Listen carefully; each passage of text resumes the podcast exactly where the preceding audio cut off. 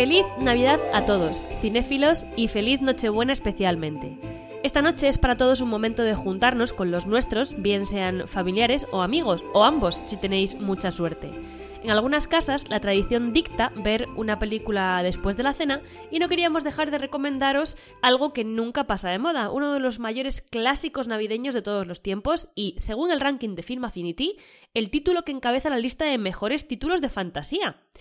Si esto, junto a la frase que da nombre al episodio de hoy, no, no os dice nada y no sabéis todavía de qué peli hablo, quedaos porque es vuestra oportunidad para descubrir un film maravilloso.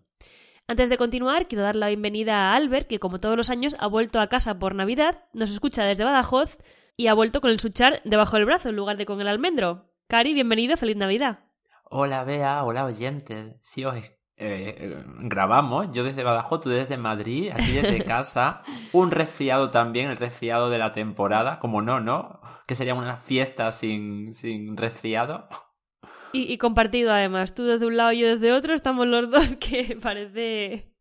Parece que nos hemos puesto de acuerdo. Nos disculpamos si viene alguna tos que otra. Pero súper contento, vacaciones, episodio especial de Navidad, el tercero de Donde nos lleve el cine. Recordamos que el primero fue el especial de Mar Morán, presentando su CD Luna Nueva. El año pasado presentamos Plácido de Berlanga y este año tenemos otro clásico del cine navideño. Así es, pero antes de presentarlo y de hablar más en profundidad de él, como hacemos siempre, vamos con la noticia cinéfila y navideña, ya no de la semana, sino de, de la temporada. Es una noticia que recién sale a la luz, una de las últimas noticias del año. Y tiene que ver con, por un lado, Tom Holland y por otro, con Antonio Banderas, con nuestro actor malagueño favorito.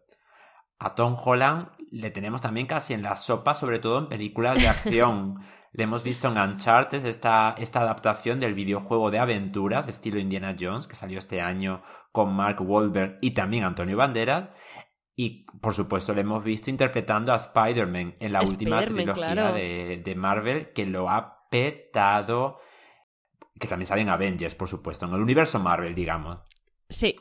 La noticia que ha saltado viene de justo su compañero y ya amigo Antonio Banderas, que todos recordaremos como intérprete de esa película de acción con toque latinoamericano, El Zorro que salió en el año 98, titulada en español La Máscara del Zorro, y que tuvo una secuela, La Leyenda del Zorro, también acompañada de Catherine Zeta Jones en ese entonces.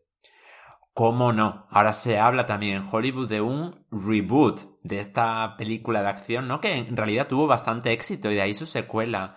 Pues el propio Banderas, que interpretaba al zorro en aquel entonces, ha recomendado para el papel protagonista a su amigo y compañero Tom Holland. Increíble. Como si no le quedase ya éxitos por, cubrir a este chico, ahora también le vamos a ver como, o podríamos llegar a verle como el zorro. Podríamos, de momento ha sido como una sugerencia del propio actor, pero bueno, dado el tirón que está teniendo este actor americano en Hollywood, podría ser, ¿no? Que se lo piensen los guionistas y productores y le, y le pongan al pie de cañón. Lo veremos. Veremos si se hace finalmente esta versión contemporánea del clásico encabezada, ¿no? Por Tom Holland. Lo que sí tenemos estas navidades seguro no es a Tom Holland, sino a Antonio Banderas en la secuela del Gato con Botas, porque él es quien da la voz en la versión española y en la versión original en inglés. Y aparte dicen las críticas que es una secuela inesperadamente muy divertida. Sí, tiene muy buena pinta y, mm, bueno, me emociona bastante que, eh, Antonio Banderas haya elegido ya a su a quien pasarle el testigo, ¿no? No, esta noticia ha salido en muchos medios, se, se habla de, ello desde pues, hace un mes, que yo creo que fue cuando, cuando más o menos se dieron las alarmas, ¿no? De, de que había dicho esto sobre Tom Holland. No obstante, eh, Antonio Banderas ha comentado que si que si le, dijesen de hacer algo otra vez para, el zorro, ha dicho que sí, que consideraría la oportunidad y que, mm, que, bueno, que lo haría para pasarle el testigo de una forma un poco más, como en la, gran pantalla, ¿no? Al propio Tom Holland. Le faltaría el toque latino. Bueno, seguro que seguro que se pone al día enseguida y, y conseguimos ver a un zorro si es que él acepta. Muy, muy bueno. Vamos con la película ya de, de estas navidades, ya no de la semana, de estas navidades, y es Qué bello es vivir, It's a Wonderful Life. Eh, decidimos hablar de esta película porque, al igual que Plácido, está presente en todas las listas de mejores películas navideñas de la historia. Esta, además, encabeza muchos de, de esos listados, ¿no? La película es del año 1946, está disponible en Filmin y Amazon Prime, pero también en Rakuten TV y Apple TV, si tenéis alguna de estas dos suscripciones. El género es dramático, pero realmente también es un poco comedia y es fantástico, donde se tratan los temas de la familia y de la Navidad, evidentemente. La dirección es de Frank Capra y en ella vemos a nuestro protagonista, que es un hombre de negocios llamado George Bailey, que, abrumado por la carga en el trabajo y por un extravío de dinero en su compañía, el día de Nochebuena decide acabar con su vida y suicidarse. Sin embargo, justo antes de hacerlo ocurre algo que se lo impide. Esta es la sinopsis eh, oficial de la película, ¿no? Y un poco lo que. con lo que hay que quedarse. Pero, digamos que hemos empezado hablando de la peli por el final. Más o menos. Nosotros, y como tú dices, y el, propio DVD. y de forma oficial. Sí. Así es, un poco como que se le da vuelta a la tortilla. La película recuerda mucho, para que os pongáis un poco en situación, recuerda un poco a Cuento de Navidad, esta película en la que veíamos a, Scrooge, ¿no? Este, este avaro, jefe y hombre de negocios, que en un momento dado le visitan tres espíritus durante la noche, ¿no? Y le muestran un poco cómo es su vida. Digamos que recuerda bastante a esa parte, pero no es exactamente así. Sí, vea, qué curioso. Bueno, reconozcamos una cosa, por lo menos la tengo que reconocer yo. Este clásico del año 46, que han puesto todos los años en la televisión, Nunca lo había visto, lo acabo de ver ahora para preparar el especial de la Navidad. Empecemos por ahí. Y me sorprendió lo que tú dices. En la sinopsis oficial que yo siempre suelo leer, lo reconozco también, solo, solo ser de leerme la sinopsis y de ver el tráiler, porque me gusta tener como un aperitivo. Aunque luego reconozco que hay trailers mejores que otros, aquí me sorprendí con la descripción. Porque casi al final de la película no sucede todo lo que ya había anunciado. Entonces digo, que ¿y la otra una hora y media? ¿Qué pasa? Pues cuenta la vida de este personaje desde su infancia, que es muy interesante también y tiene relación con el final, pero no lo dice esa descripción.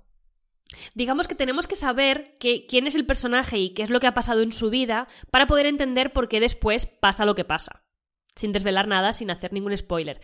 Yo esta película sí la había visto, es la típica película que, que mi tía, que desde aquí la mando un beso muy grande, mi tía Pilar, a ella le encanta poner películas de Navidad y muchas veces nos ha puesto este clásico.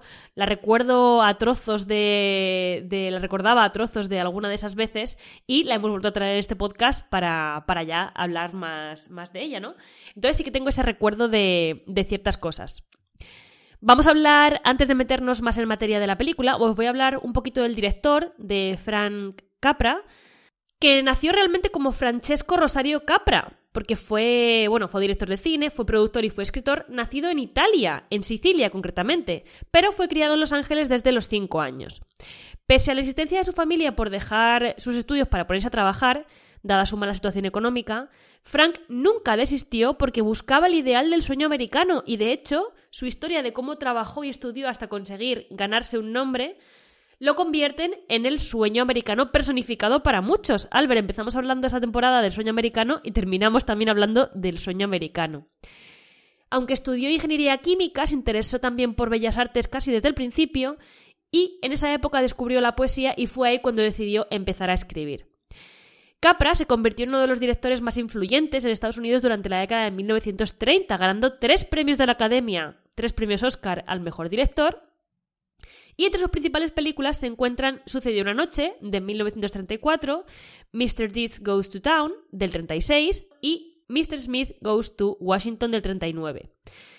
Durante la Segunda Guerra Mundial, Capra sirvió en el Cuerpo de Señales del Ejército y produjo películas de propaganda, como por ejemplo la serie Why We Fight. Esta película, esta serie ha sido analizada muchísimo y de hecho hay muchísimos comentarios sobre ella.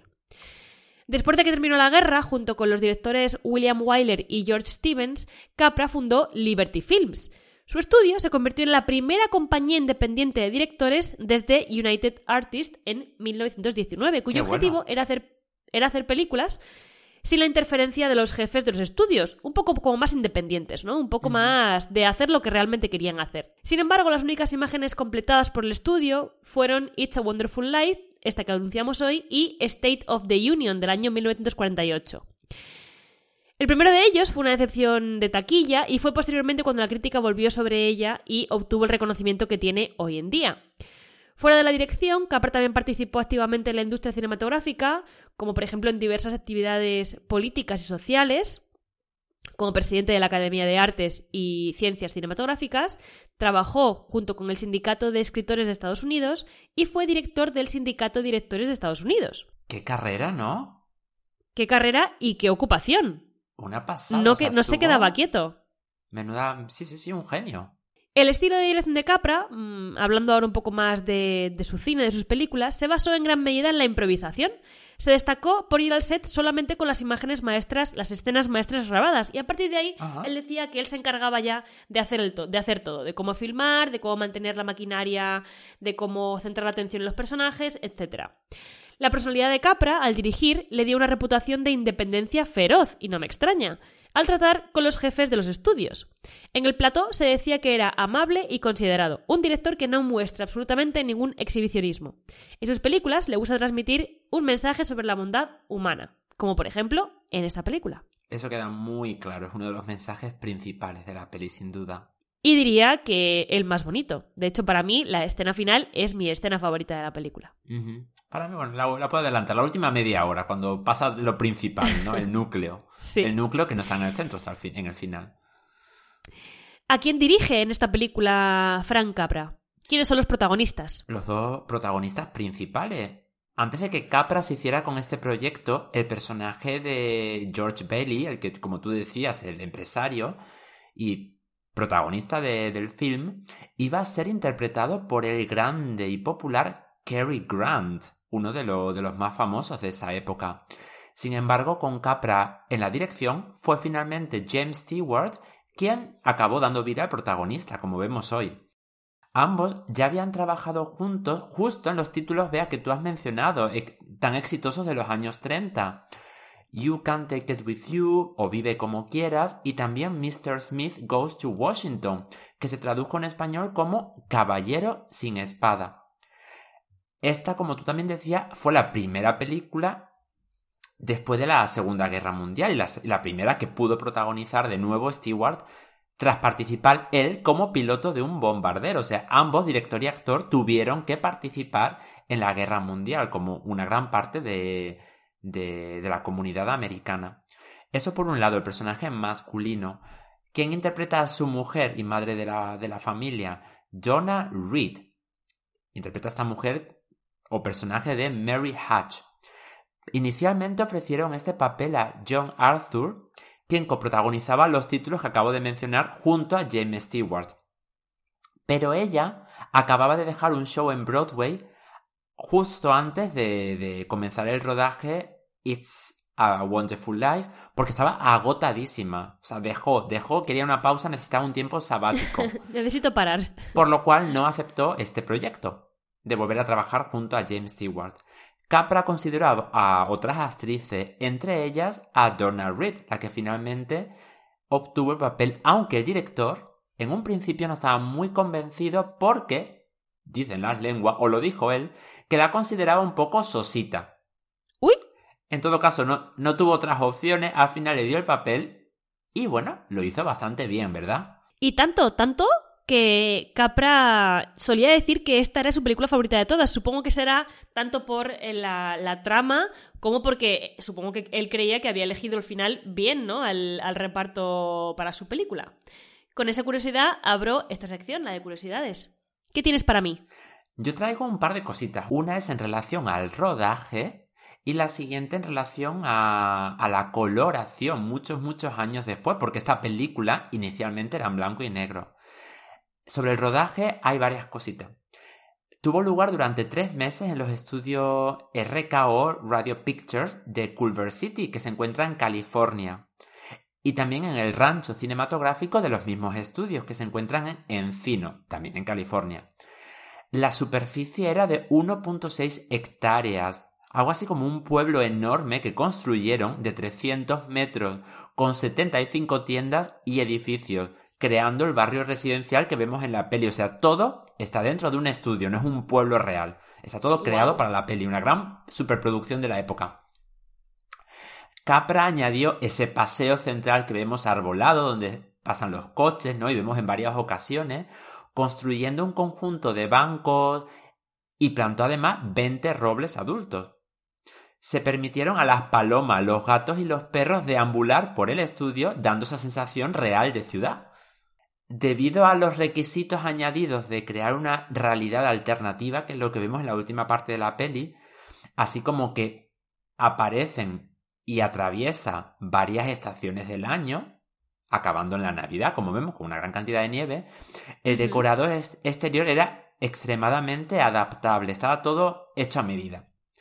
El jefe de los efectos especiales, Russell Sherman, desarrolló esa nieve que vemos al final de la película, que era un nuevo compuesto jamás hecho previamente en el cine, a base de agua, jabón, foamita y azúcar. Anteriormente esa nieve se había creado con copos de maíz sin tostar, pero tenía un inconveniente, y es que los actores al caminar hacían ruido. Y eso provocaba que tenían que doblar los diálogos de nuevo. En fin, en todo caso, esta película tuvo como a nivel de efectos especiales una, una gran mejoría y, y fue muy original creando ese nuevo compuesto químico para la nieve. Así es, tan original que este departamento de efectos de RKO recibió un premio científico o técnico de clase 3 por la academia. Se llevaron un Oscar por, por este desarrollo de esa nueva nieve. Es que ahora nos puede parecer una tontería, pero oye, en aquel entonces, imagínate, o sea, propusieron algo nuevo que a partir de entonces se volvió a utilizar muchas veces. Claro. Y del rodaje tengo una curiosidad para aquellos que sean muy fanáticos y que vayan a ir recién, eh, próximamente a California. Hay dos localizaciones de la película que aún existen y se pueden visitar. Una de ellas es la piscina que vemos en la primera parte durante la secuencia del baile del instituto, cuando todos acaban en esa piscina, bueno, se tiran, ¿no? Unos, acaban y otros se tiran a propósito al agua. Se encuentra en el gimnasio del Beverly Hills High School.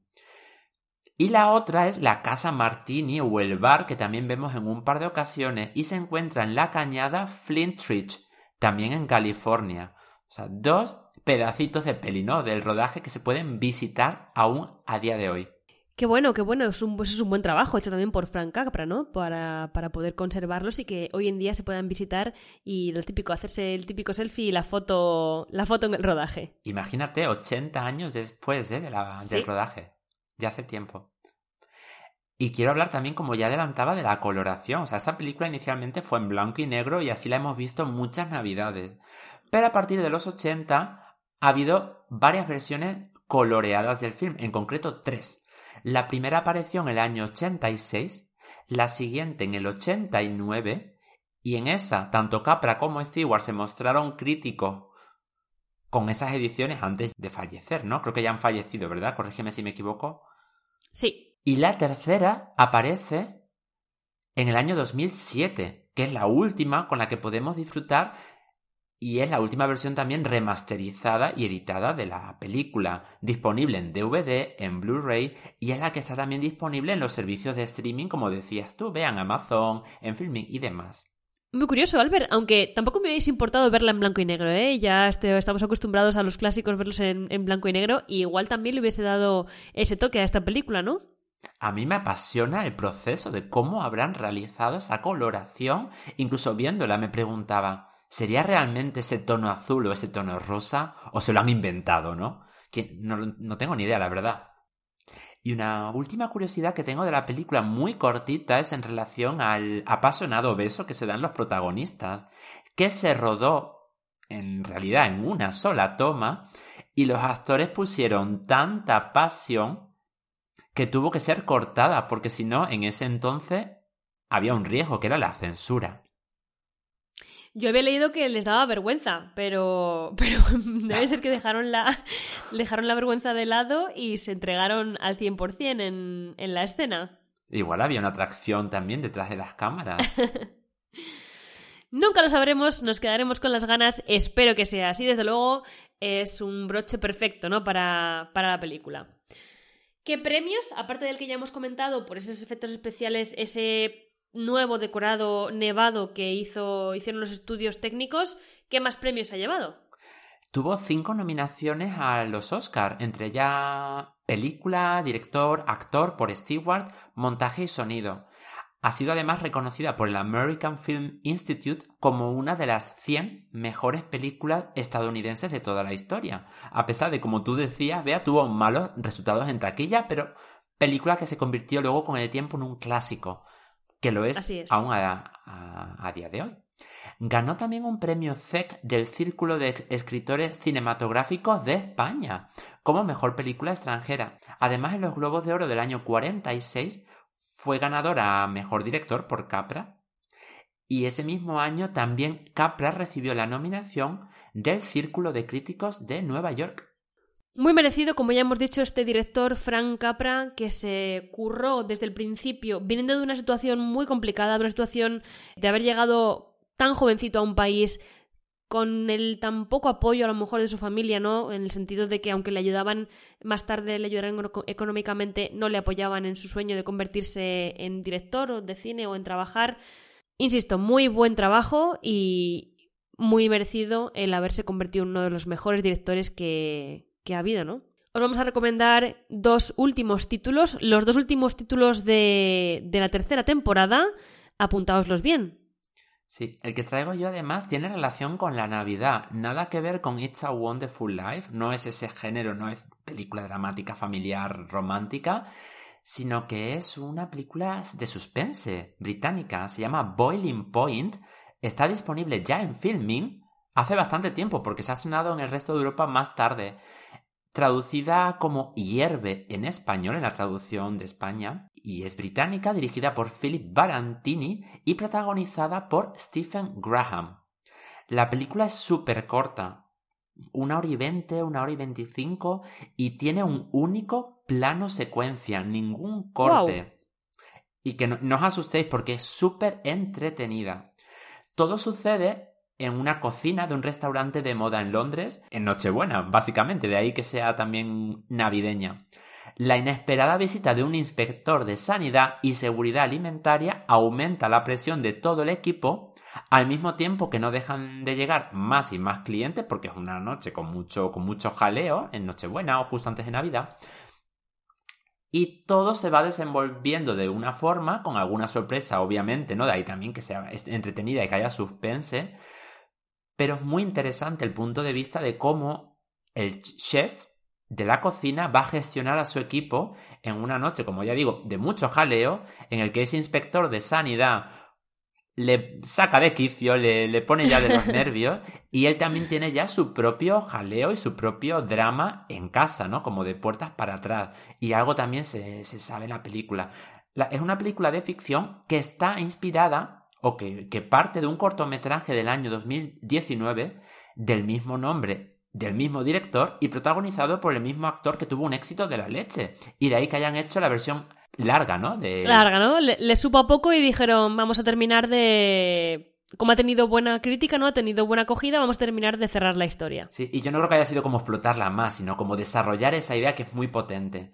Y me ha gustado mucho una reseña que he leído de Kevin Jaggernoth, eh, periodista en The Playlist que ha hecho sobre la película. Lo, lo, digo tal cual, lo ha comentado el crítico. Literal, ¿no? Sí.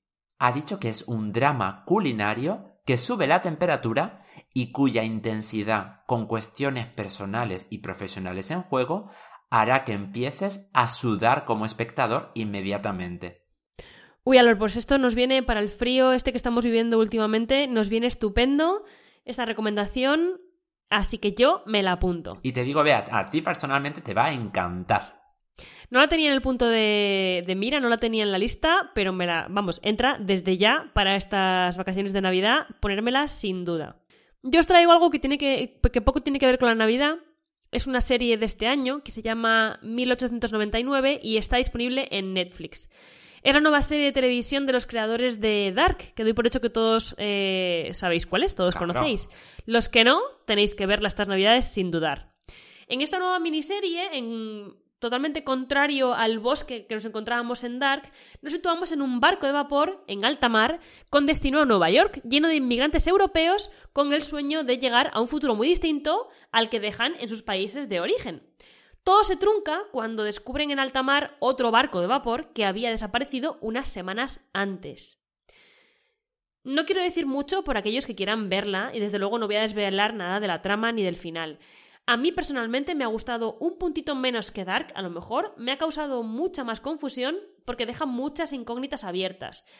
Aún así, es muy recomendable, se puede ver en un fin de semana porque son esto, son ocho episodios, en ocho horas te la has visto y, yo sin duda la recomiendo. Además, sale nuestro querido Miguel Bernardó, este actor que está tan de moda también últimamente, en la serie haciendo el papel, interpretando a un inmigrante español que se sube al barco.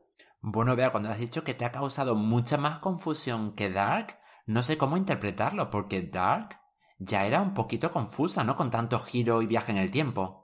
Interprétalo tal cual, porque si bien es cierto que Dark tenía muchos giros de guion y tenía muchos saltos en el tiempo, a mí por lo menos me quedaba la sensación de que cuando terminaba una temporada o terminaba un capítulo, más o menos todo tenía un sentido y tú podías especular con lo que estaba pasando. Y por supuesto cuando acababa una temporada, sí que más o menos decías, "Haz- está cerrado, ¿no? Más o menos. Que luego lo quieren volver a abrir y lo abrieron, pero está- estaba más o menos cerrado. Aquí todo es una incógnita, no se sabe nada, nada tiene sentido, O sea, hay que tener la mente bastante abierta, ¿no?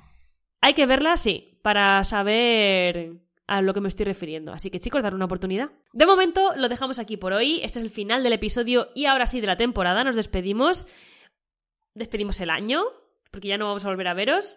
Y, y nos despedimos nosotros, Albert. Nos despedimos, sí, vamos a hacer una pausa, chicos y chicas. Desafortunadamente no, no podemos decir cuándo regresaremos ni con qué. Tenemos muchas ideas en el tintero. Sabemos que algunos de los episodios aún están por ahí pendientes porque escuchamos comentarios de todos vosotros oyentes, así que os vamos a dar el tiempo que necesitéis para escuchar esos especiales, entrevistas y recomendaciones que están por ahí todavía, ¿no? En el cajón. Volveremos. Y será, como sabéis, por todo lo alto y será con algo muy diferente a lo que hemos traído hasta ahora. Muchísimas gracias por habernos acompañado en esta tercera temporada, pero también en las otras dos. Para nosotros es muy importante saber que habéis estado ahí y nos ha, y nos ha ayudado a seguir creando este contenido tan que nos, ha puesto- que, que nos encanta tanto hacer. Os deseamos una muy feliz Navidad, un muy feliz Año Nuevo, entrada de 2023 y nos vemos muy pronto. Un abrazo muy fuerte. Felices fiestas, oyentes. ¡Chao!